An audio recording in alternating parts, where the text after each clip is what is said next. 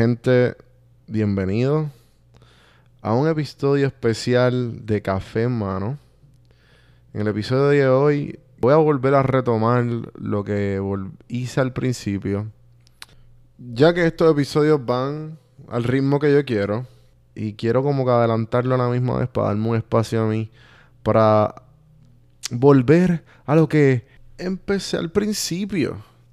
En el principio me acuerdo que en el primer episodio descubrí esta aplicación que Anchor y yo dije, esta aplicación va a quedarse con todo. Y esta es la mejor manera de yo empezar mi podcast y después poco a poco por lo menos tener el pie en, coger el ritmo de, hacer mis podcasts y ver qué pasa. Y me volví adicto a crear contenido, hablar con gente y, que cada vez quede mejor y mejor. Como ustedes, los que han escuchado más de un episodio, saben ahora versus antes. Antes yo me acuerdo que yo cogí el Bluetooth de mi celular y le di play. Me acuerdo que me había cruzado con, con, un video de la muerte y empecé a hablar lo que me vino a la mente. Y extraño eso, hablar lo que me viene a la mente. So que este episodio va a ser eso. Ese episodio va a ser eh, temas que, que, que quiero hablar. so, espero que se lo disfruten. Vamos a empezar.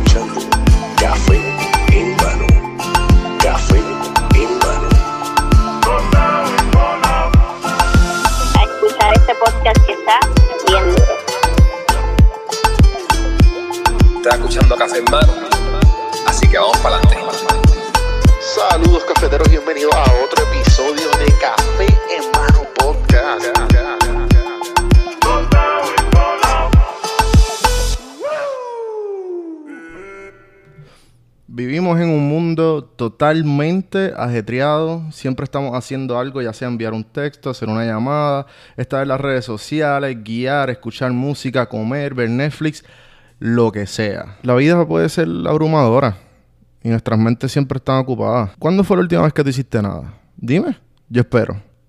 ¿Que te sentaste en una silla, en un banquito o en una playa? A hacer absolutamente nada. Es increíble, ¿verdad? Estamos hablando de nuestra mente, gente. La mente con la que experimentamos cada momento de nuestras vidas nuestro recurso más valioso y precioso, la mente de la que dependemos para ser felices, satisfechos y emocionalmente estables como personas y a la vez ser amables y atentos y considerados en nuestras relaciones con los demás. La misma mente en la que dependemos para centrarnos, ser creativos, espontáneos, para desempeñar nuestro mejor esfuerzo en lo que hacemos y sin embargo no tomamos ningún tiempo para cuidarla. De hecho, pasamos más tiempo cuidando nuestros carros, nuestra apariencia física. bueno, siempre para siempre para el selfie hay tiempo.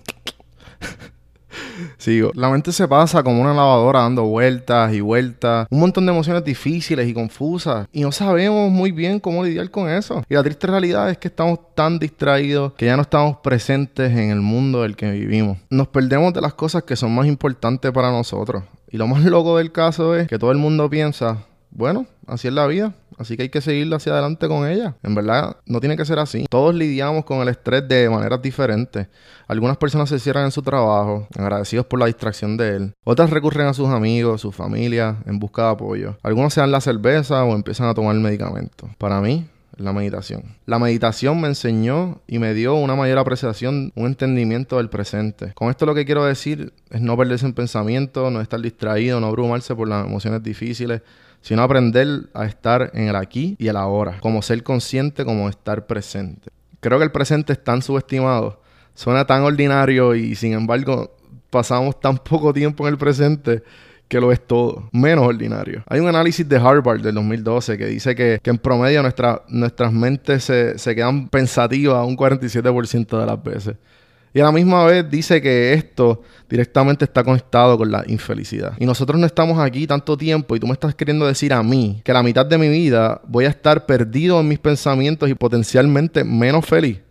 Yo veo eso trágico. Y más cuando podemos hacer algo al respecto. Cuando hay una técnica positiva, práctica, alcanzable y científicamente probada que hace que nuestra mente sea más saludable, más consciente y menos distraída. Y lo mejor de todo es que a pesar de que solo toma unos 10 minutos al día, impacta nuestra vida entera. Pero tenemos que saber cómo hacerlo. Necesitamos un ejercicio, necesitamos un marco para aprender a ser más conscientes. Eso es esencialmente lo que es la meditación. Es familiarizarnos con el presente. Pero también tenemos que saber acercarnos de forma correcta para obtener lo mejor de ella. La mayoría de la gente entiende que la meditación tiene que ver con detener los pensamientos y deshacerse de las emociones, de alguna manera controlar la mente, pero en realidad es bastante diferente a eso. Se trata más de dar un paso atrás, ver claramente el pensamiento, viéndolo ir y venir, y el vaivén de emociones sin juzgar, pero con una mente relajada y concentrada. A ponerlo de esta manera. En la vida y en la meditación habrán veces que el enfoque se vuelve demasiado intenso. Y en la vida y la vida se empieza a sentir muy incómoda. Cuando uno se pone así terminamos estresados. Igual en la meditación. En otras ocasiones podemos soltar el pedal de la gasolina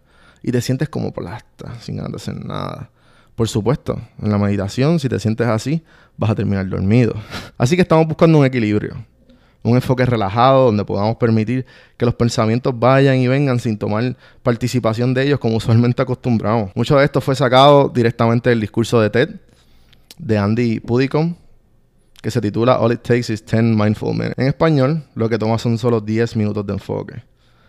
Andy es el fundador de la compañía inglesa que se llama Headspace, que se enfoca en la salud mental esta compañía. Andy, como todo, fue víctima del pensamiento negativo en su vida y la respuesta de él para lidiar con esto fue irse a las Himalayas a convertirse en un monje.